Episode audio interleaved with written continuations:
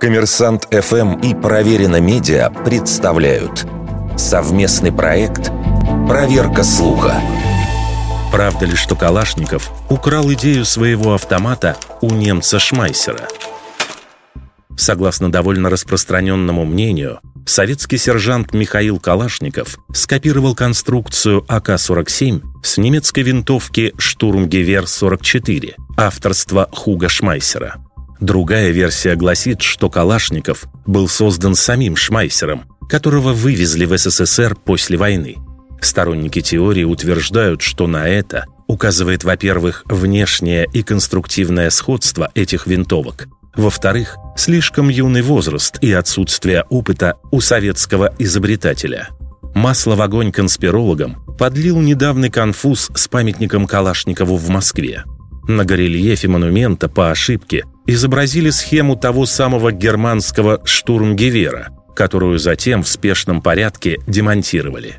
Важно сразу отметить, ни штурмгевер, ни АК-47 на момент появления не содержали каких-то принципиально новых элементов конструкции. Основные примененные в них технические решения были широко известны и применялись не одно десятилетие. Более того, первый образец автомата который разрабатывал Калашников, не имел многих черт будущего АК-47.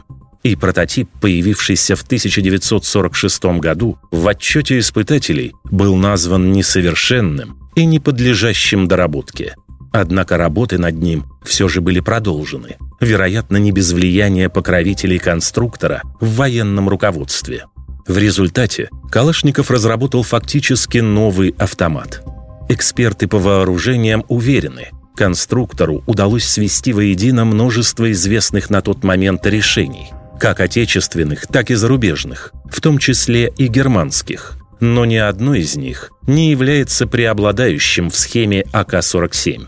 Что же касается возможного участия немца Шмайсера в конструировании автомата Калашникова, тут есть ряд противоречий – Действительно, германских специалистов заставляли работать на советскую промышленность. И в конце 1946 года Хуга Шмайсер отправился в долгосрочную командировку в Ижевск. Но Михаил Калашников на тот момент трудился в Коврове, в тысячи километров от немецкого коллеги. И до 1948 года, когда была выпущена первая партия АК-47 в его окончательном варианте, Никто в Ижевске, в том числе и германские специалисты, не видели ни самого автомата, ни его конструктора, ни документации на будущее легендарное оружие. Вердикт.